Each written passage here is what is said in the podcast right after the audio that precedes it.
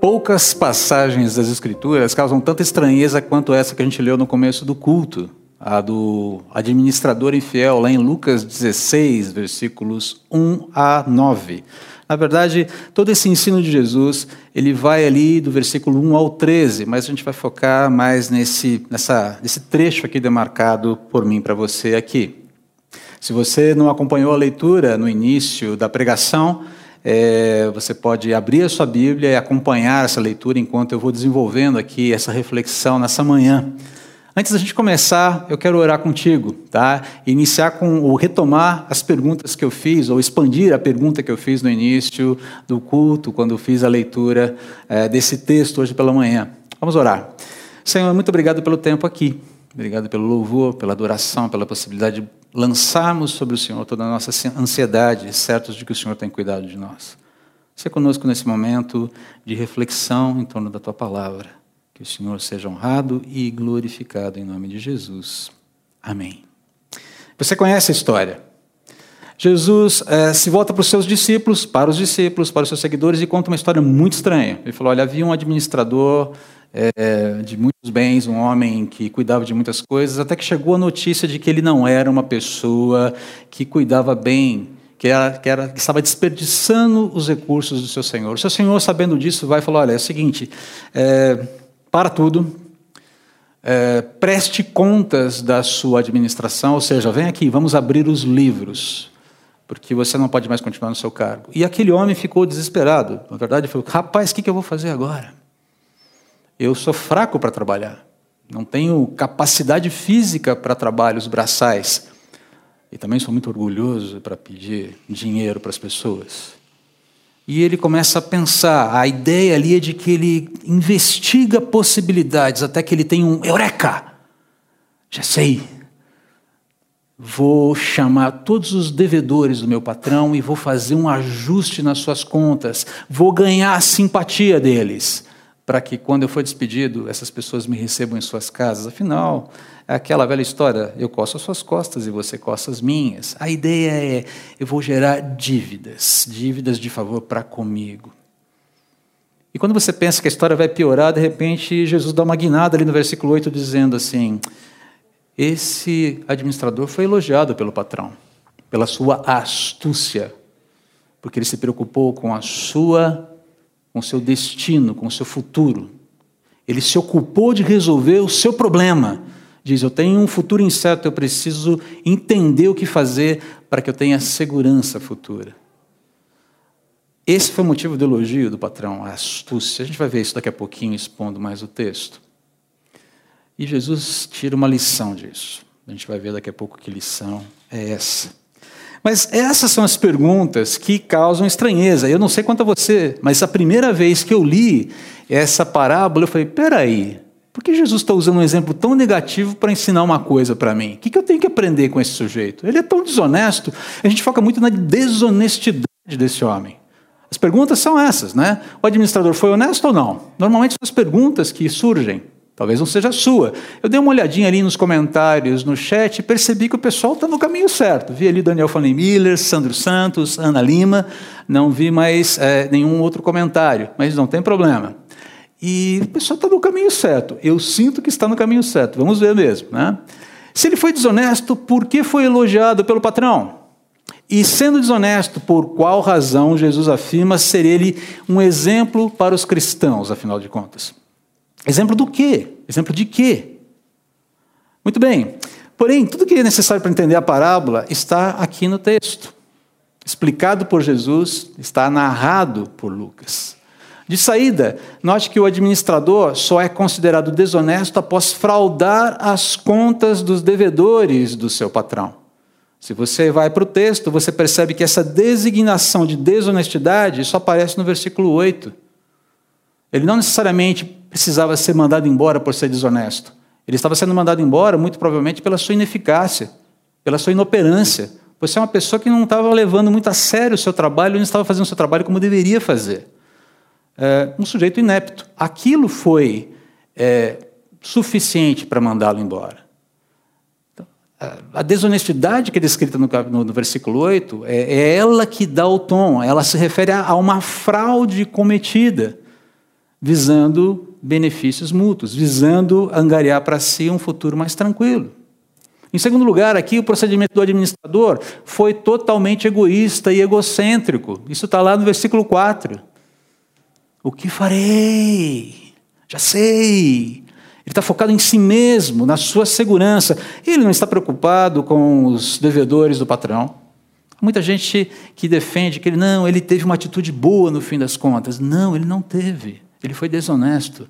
Ele simplesmente fez uma troca. Eu vou favorecer você para que você me favoreça. Não foi uma generosidade honesta.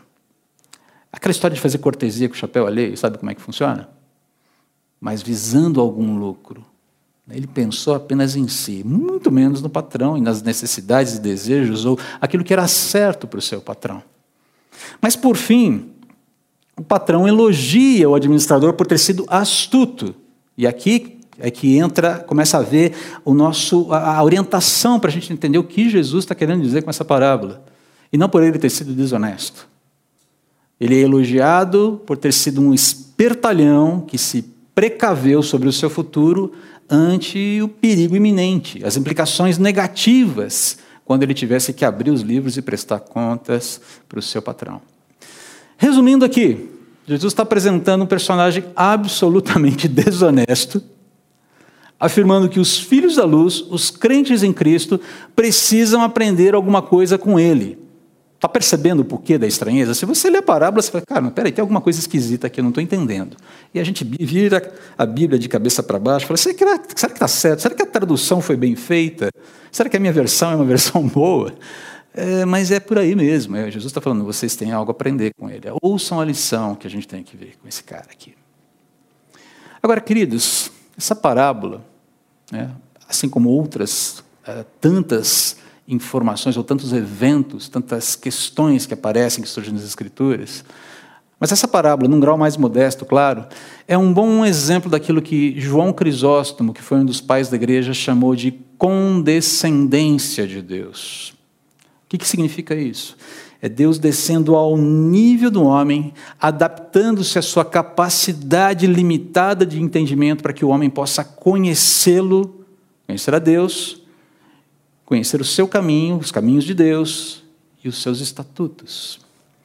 Em uma de suas homilias, Crisóstomo afirma que a condescendência de Deus é o aparecer e o mostrar-se de Deus não como ele é, mas como pode ser visto por aquele que é capaz de tal visão, proporcionando o seu aspecto à fraqueza de quem o vê. E o proporcionando aqui tem a, ver, tem a ideia de, ou dá a ideia de harmonizar-se, adaptar-se, ajustar a sua proporção para que aquele, para que o interlocutor consiga entendê-lo. Hum, pesado isso? Não, é maravilhoso, é sensacional. Talvez seja por isso, bom, na verdade, para deixar claro aqui o que significa a condescendência de Deus, citando um outro exemplo, talvez o exemplo máximo da revelação, a própria encarnação do Senhor Jesus é um exemplo da condescendência de Deus. Deus se fazendo homem para salvar o pecador, reconectando a criatura ao Criador. Não é por acaso aí que João Crisóstomo vai chamar Deus de é, doutor em condescendência, dessa essa disposição de se apequenar para ser compreendido. Interessante, né? de se fazer do tamanho daquele que precisa percebê-lo, para que ele possa ser entendido. O exemplo extremado de Jesus nessa parábola, portanto, testemunha sobre essa condescendência divina em favor do homem, informando claramente o que o cristão deve fazer para se dar bem com Deus. Sério, sério, sério mesmo. Trata-se de um ensino tão vital que Jesus se utiliza de um exemplo radical negativo para intensificar o impacto dessa lição que é eterna. E, e se a gente parar para pensar, Jesus faz isso em outras ocasiões. Você pode pensar, se você se lembra bem, a parábola das virgens sábias e das virgens nécias, lá em Mateus 25, tem um pouquinho essa pegada. Lembra-se ali de Mateus capítulo 13, é, versículo 40, versículos 44 em diante, o versículo 44 em diante, quando Jesus fala sobre a parábola do tesouro escondido, aquele homem que encontra um tesouro num terreno que não lhe pertence, mas que tem dono. Esconde o tesouro. Opa, achei um tesouro. vai vende tudo que tem, volta, procura o dono daquele terreno, compra o terreno com o tesouro e se dá muito bem. Ele não foi necessariamente uma pessoa que agiu com, com a, a abnegação, mas tem um princípio ali, que não é a desonestidade, mas um princípio ali da questão da valorização daquilo que é importante.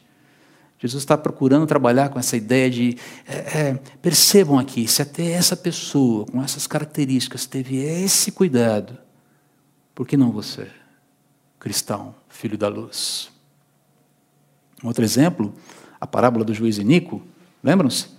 Lucas capítulo 18, esteve numa das nossas reflexões alguns dias atrás.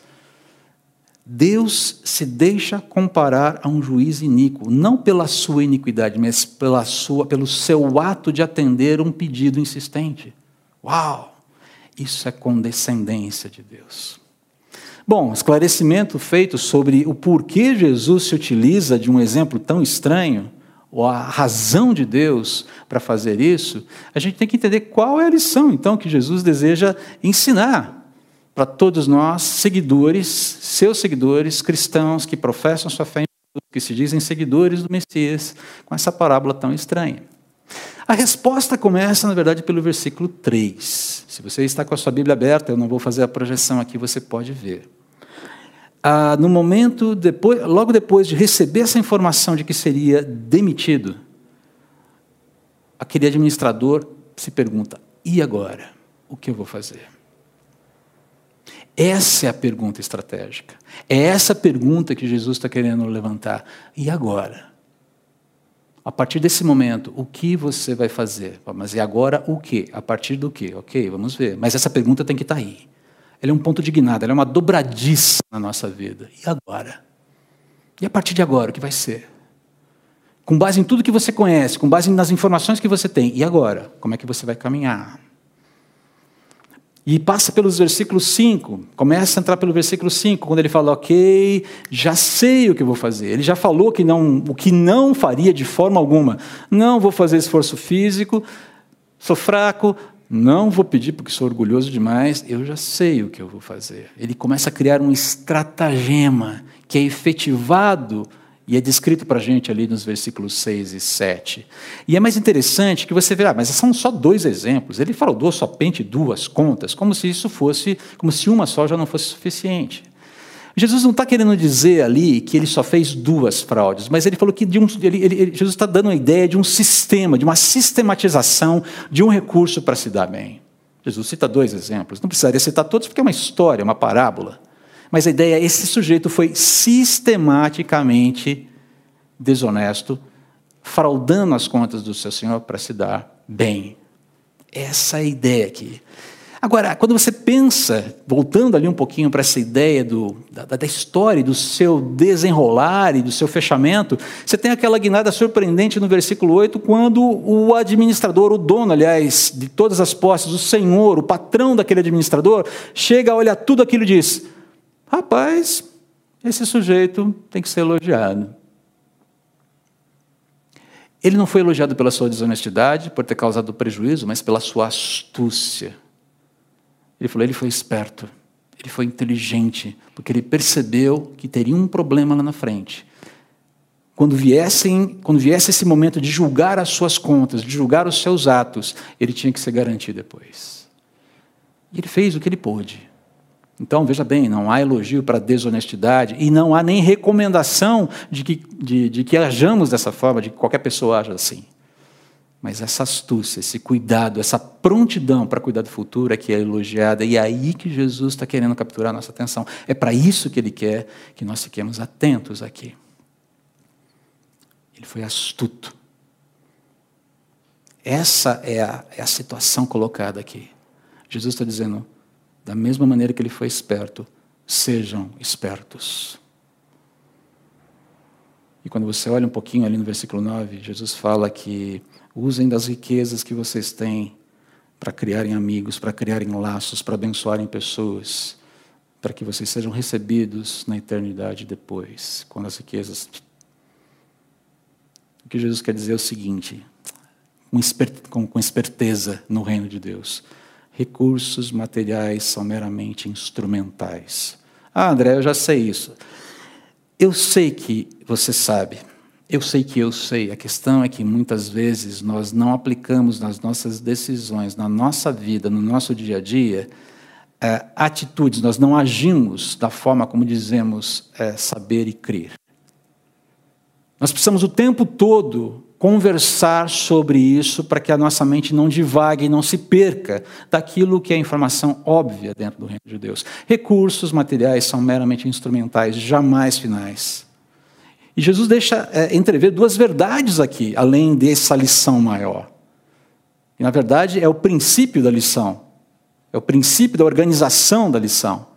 E essas, dois outras, essas duas outras verdades que se deixam entrever e que estão entrelaçadas aqui é, em primeiro lugar, as riquezas terrenas findam, ou pela escassez em vida ou pela morte. Queridos, quem pode garantir? Quem aqui pode garantir que não vai chegar ao final desse ano mais empobrecido?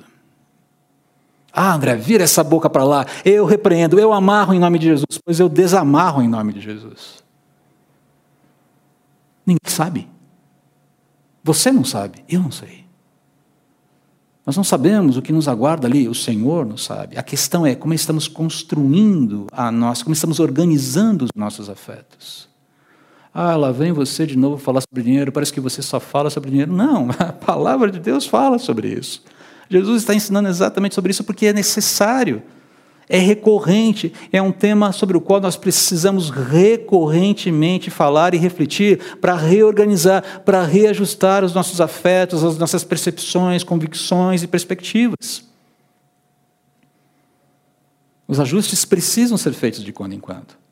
Então, o primeiro ponto é, primeira verdade, subentendida aí, as riquezas terrenas findam, ou pela escassez em vida ainda, ou pela morte. O seu saldo bancário não vai te acompanhar quando você for sepultado ou cremado. Vai? O seu carro de luxo, ou o seu carro não tão de luxo, não vai te acompanhar quando você for sepultado. O seu apartamento também não vai. A sua lancha não vai. O seu jet ski não vai. A Disney World não vai. O seu Mickey de pelúcia não vai. Nem o seu pet vai. Os egípcios achavam que isso poderia ser útil na vida além. É, não funciona, as coisas todas ficaram, os arqueólogos descobriram isso. Em segundo, ou a segunda verdade subentendida, é que os cristãos enfrentarão um julgamento onde a sua mordomia será avaliada. Não é um julgamento condenatório, já adianto, mas é um julgamento, é uma prestação de contas. Abram os livros. Paulo fala sobre isso lá em 2 Coríntios, capítulo 5, versículos 9 e 10 mais, mais especificamente o versículo 10 aqui. Pois todos nós teremos de comparecer diante do tribunal de Cristo, para que cada um receba o que merecer pelo bem ou pelo mal que tiver feito neste corpo terreno. Não se trata, como eu disse, de um julgamento condenatório, mas de uma prestação de contas sobre a nossa mordomia, disso que Jesus está falando aqui em Lucas. Sobre como administramos os recursos que Deus nos confiou. Mais especificamente, Jesus está falando sim dos recursos materiais, do dinheiro, das posses, como nos relacionamos com elas, como as utilizamos. Mas a gente pode inclusive abrir, expandir isso para outras áreas da vida, como como eu me é, relaciono com o meu tempo, ou seja, como eu me relaciono com todos os bens que Deus me dá, com os meus relacionamentos, com a constituição do meu ser como homem, no caso de uma mulher, da minha esposa como mulher de um marido como marido, de uma esposa como esposa, de pais como pais, de filhos como filhos, de profissionais como profissionais. Como é que nós utilizamos os talentos? Como nós organizamos, como nós temos cuidado dos bens que Deus tem nos dado hoje? E mais, se temos entendido, se temos conseguido identificar a ordem, a escala de valores desses bens e colocá-los dentro, de uma, dentro de uma organização correta de prioridades e, e especificamente de valores, ou segundo os seus valores. Daremos conta sobre isso. Carlos Oswaldo Cardoso Pinto, saudoso professor lá do seminário dizia que nunca espere para descobrir tarde demais que o preço que você passou, pagou pelo seu sucesso profissional foi a sua vida familiar, e eu tenho visto cristãos fazendo isso o tempo todo.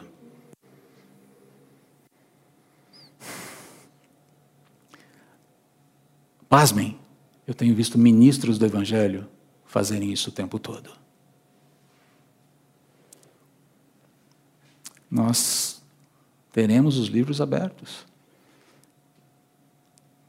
É um tempo de ajustes.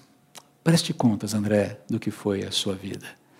E aqui eu gosto muito de repetir, já usei esse texto em alguma pregação passada da Moema, e, e, não tenho nenhum problema em repeti-lo, é um texto um pouquinho longo, está ali no livro Cristianismo Puro e Simples, mas é justamente uma forma muito correta de se olhar para essa disposição do que significa usar os bens que Deus nos deu, tem nos dado hoje, a serviço do reino. Olha o que ele fala sobre isso nesse livro, que é um clássico atemporal da literatura cristã.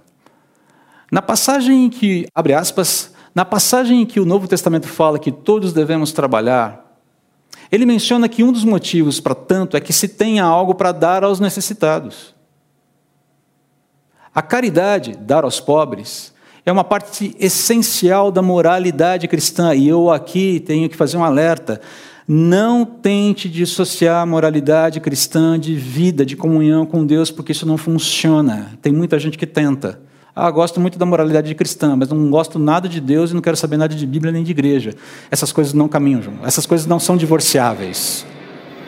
Se você está falando de moralidade cristã, você está falando de gente que anda com Jesus, que tem a palavra de Deus como fiel da balança, como regra de fé e prática para a sua vida e caminha debaixo dessa, desse balizador debaixo da graça de Deus. Só para deixar claro o que ele quer dizer com moralidade cristã. É gente que anda com Deus, que é salvo por Jesus. Voltando aqui. Na assustadora parábola das ovelhas e dos boi e dos bodes, esse parece ser o ponto em que tudo se transforma. Certas pessoas dizem que a caridade deveria ser desnecessária e que, em vez de dar aos pobres, deveríamos lutar por uma sociedade em que não houvesse pobres para que se tivesse que dar coisas. Elas podem até estar certas em dizer que nós precisamos lutar por uma sociedade assim. Mas se uma pessoa acha que nesse meio tempo ela pode parar de dar coisas aos necessitados, então ela se afastou e está bem longe da moralidade cristã. Já definimos o que é isso. Eu não acredito que seja possível estabelecer o que devemos dar em termos quantitativos. Temo que a única regra segura seja dar mais do que sobra. Em outras palavras, se as nossas despesas com conforto, luxos e diversão são equivalentes ao padrão comum entre os que ganham o mesmo tanto que nós, provavelmente estamos dando muito pouco. Se as nossas doações não nos causarem aperto ou embaraço, devo dizer que elas são demasiado pequenas. Então deve haver coisas que gostamos de fazer, mas não podemos por causa das nossas despesas com caridade. Estou me referindo agora à caridade no sentido comum. Casos particulares de necessidades e aflições vividas pelos seus próprios parentes, amigos, vizinhos ou empregados, que Deus, por assim dizer, nos força a notar, podem exigir mais ainda. Até mesmo para debilitar ou pôr em risco a nossa própria posição. Para muitos de nós, o grande obstáculo à caridade não está nos luxos da vida ou no desejo por mais dinheiro, mas no medo medo da insegurança. Precisamos reconhecê-lo muitas vezes como uma tentação. Diversas vezes é o nosso orgulho que impede a nossa caridade. Somos tentados a gastar mais do que deveríamos nas formas exibicionistas de generosidade dar gorjeta, exercer hospitalidade e menos do que deveríamos com aquelas pessoas que realmente precisam de nossa ajuda. Fecha aspas. É interessante ver o que ele está colocando aqui. A lição é simples. É, eu não dou do que sobra. Eu dou ao ponto, talvez, até de me faltar. E, eventualmente, pode faltar. É curioso que no ano passado várias coisas lá em casa começaram a dar defeito ou a quebrar. Você fica mais em casa. Uma das coisas que me incomoda profundamente é ter coisas para consertar em casa. Eu não gosto de nada quebrado. Eu não gosto de nada com defeito. Vocês não fazem ideia de como isso me incomoda. Vocês não fazem ideia. Eu tenho toque com isso. Mas há uma lista de coisas que precisam ser consertadas, e toda vez que eu penso em começar a atacar aquela lista, alguma outra necessidade mais urgente surge. E normalmente não é para atender necessidades nossas, é para atender outras necessidades de outras pessoas. E foi, ok, lá vai o dinheiro do espelho que eu quebrei quando estava dormindo à noite, às três da manhã, fui tomar água na cozinha, voltei, dei uma joelhada na mesa, bateu e trincou o espelho que fica na sala de alta a baixo. Sendo que eu havia trocado o mesmo espelho pelo mesmo acidente alguns meses antes. A Elaine falou assim: acho que talvez seja melhor arrancar o espelho. O espelho já estava lá quando nós mudamos, a gente tem que manter o espelho. Ele está lá, um trinco. Então, se você for em casa, nos próximos, nas próximas calendas, aí não repare. Ou melhor, repare, mas lembre da lição e não do problema, dizendo, você precisa consertar esse espelho. Eu já sei, ele precisa ser trocado. E eu não creio, acredite, em sete anos de azar para quem derruba o quebra-espelho, ok? Por favor, não é nada disso. Mas, enfim, a, temos uma lista de prioridades, temos uma lista de coisas que gostaríamos de fazer e que, eventualmente, teremos que deixar para depois porque o reino de Deus clama por uma atenção maior. Isso pode acontecer. Isso pode acontecer. Não estou dando do que sobra. Estou eventualmente. Isso é a oferta sacrificial. Isso é denominado oferta sacrificial. A lição de como os cristãos, a partir daí, quando Jesus chega então no versículo 9, quando ele fecha a lição, quando ele apresenta a lição de como os cristãos devem se relacionar com as suas posses e utilizá-las no presente, é muito simples. Quem reparte no presente acumula para o futuro. Quem reparte no presente acumula para o futuro. A matemática de Deus é diferente, gente. Ela é diferente. É, ele afirma que se você acumular no presente, vai perder, mas se repartir no presente, vai ganhar. Essa é a esperteza que Jesus está querendo despertar ali na sua audiência, nos seus discípulos. Sejam espertos nesse nível, porque se não for por aqui, vocês não estão sendo espertos segundo o reino de Deus. Vocês serão espertalhões segundo o reino dos homens. Agora, deixa eu fazer um alerta aqui. Você vai, olha só, esse papo de repartir, de dar. O André é um socialista. André... Você está ouvindo isso de alguém, falo de mim, que tem uma posição mais liberal em relação à economia, eu não tenho nenhum problema de assumir isso. Não tenho nenhum problema. Já fui muito malhado, mas não tenho nenhum problema em assumir isso e não estou aqui abrindo essa questão para discussão. Mas que, apesar de defender uma posição mais liberal em relação à economia, defende, sobretudo, que a maior finalidade da geração de riquezas neste mundo, segundo as diretrizes do reino de Deus, não é cumulativa, seja pelo indivíduo, seja pelo Estado mas distributiva. Distributiva como expressão individual e comunitária, individual barra comunitária, as duas coisas juntas, de adoração, gratidão e obediência ao Deus que nos salvou. Com todos os critérios e cuidados que isso requer, claro. E aqui, antes que você comece a se remexer na cadeira e falar, peraí, como assim? Tal, eu quero fazer uma demonstração carinhosa, cuidadosa. O chat do nosso culto e os nossos diversos canais de comunicação, as nossas redes sociais, os nossos grupos de PG e tudo mais, são ambientes para comunhão e edificação, e sim, para alguma discussão com um propósito, com um método visando comunhão e edificação, e não ruídos. Se você se inquietou com qualquer coisa dita no púlpito, inclusive no, naquilo que eu estou dizendo hoje, naquilo que eu disse agora há pouco, não inicie uma discussão desnecessária sobre esse assunto nesses meios. Direcione as suas dúvidas sobre o que foi dito, sobre o que te inquieta, diretamente ao mensageiro, no caso, hoje, eu. Afinal, é assim que os verdadeiros cristãos agem, com comunicação direta comunicação franca, comunicação amorosa, sempre tendo as Escrituras como fiel da balança.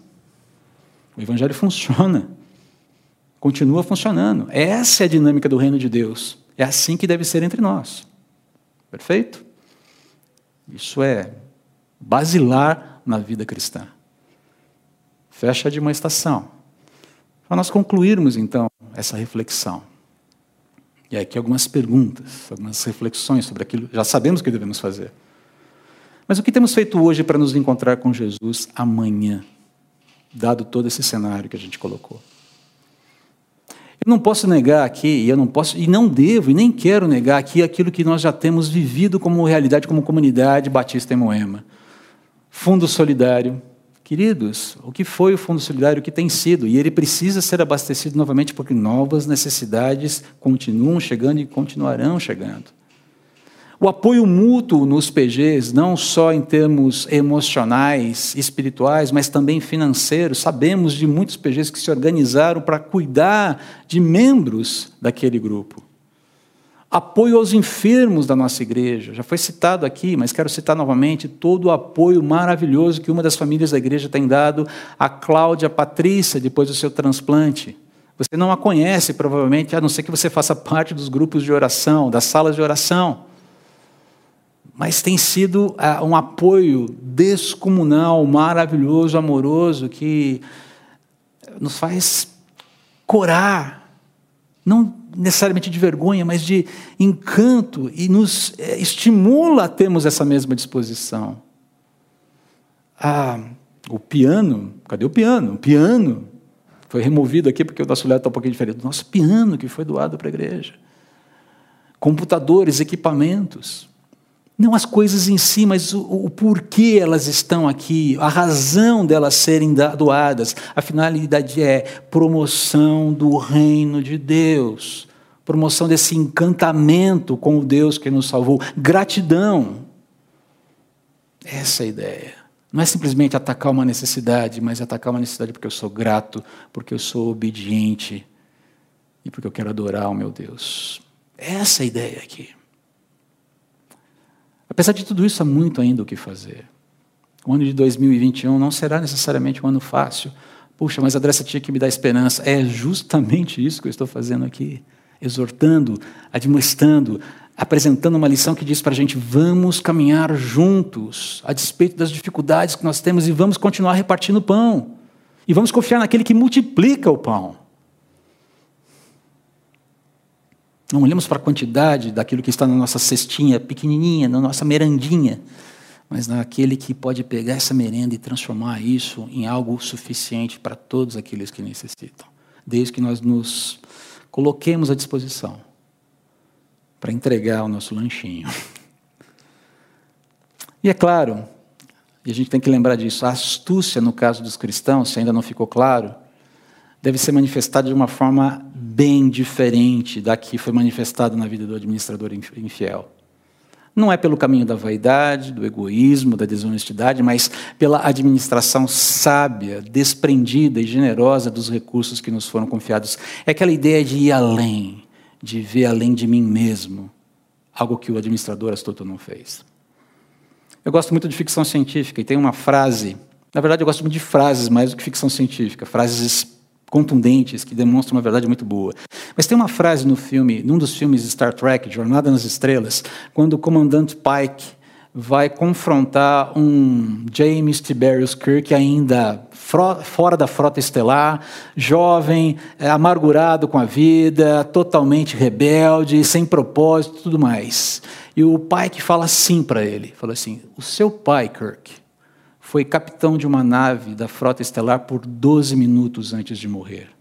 Ele salvou a vida de 800 pessoas, além da vida da esposa e do filho. Eu desafio você a fazer melhor. Essa é a métrica do reino de Deus. Não é quanto tempo eu tenho, mas o que eu estou fazendo. Quanto eu tenho e quanto tempo eu tenho, mas o que eu estou fazendo com quanto eu tenho e com o tempo que eu tenho. Essa é a ideia aqui. Que os livros sejam abertos. Eles serão. Eu não sei quanto a você, mas eu gostaria de ouvir muito bem de Jesus naquela ocasião. Não para ser salvo, porque salvo eu já sou, mas tão somente para que as minhas obras, tudo que eu fiz em vida, evidenciem muito mais gratidão, obediência e adoração a Ele, o Deus que me salvou, do que as minhas omissões. Certamente, certamente haverá omissões ali. É por isso que ele vai ter que enxugar as lágrimas dos meus olhos. E ele o fará com bondade e misericórdia.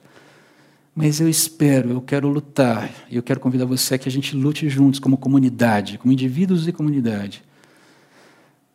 Com essa expectativa de que no encontro a gente ouça muito mais, muito bem, do que tenhamos as nossas lágrimas enxugadas. O tempo urge. O leão rugirá. O leão de Judá rugirá. Estejamos preparados. Sejamos espertos. Vamos orar. Deus, eu quero te agradecer pelo teu cuidado conosco. Entendendo que o Senhor é bondoso em todo tempo e que sim, nós temos responsabilidades, apesar da tua, muita, das tuas muitas misericórdias, somos instados a buscar diligentemente servir ao Senhor nesse mundo, com os recursos que o Senhor nos deu para cuidar, com a nossa própria vida. Pedimos ao Senhor que nos ajude nesse exercício de corrigir constantemente os nossos interesses segundo os, teus interesses é, para as nossas vidas nesse mundo. Não é fácil, é um desafio constante. Mas diante de um ano que promete apresentar muitos desafios, e não serão só desafios, eu creio que teremos momentos interessantes e bons, teremos boas notícias também. Mas que diante de tudo isso que a gente vive vai viver, essa disposição de ser esperto, segundo a, a ótica e ética do reino, é, balizem as nossas vidas. Nos ajude. Aplane os nossos caminhos em nome de Jesus. Amém.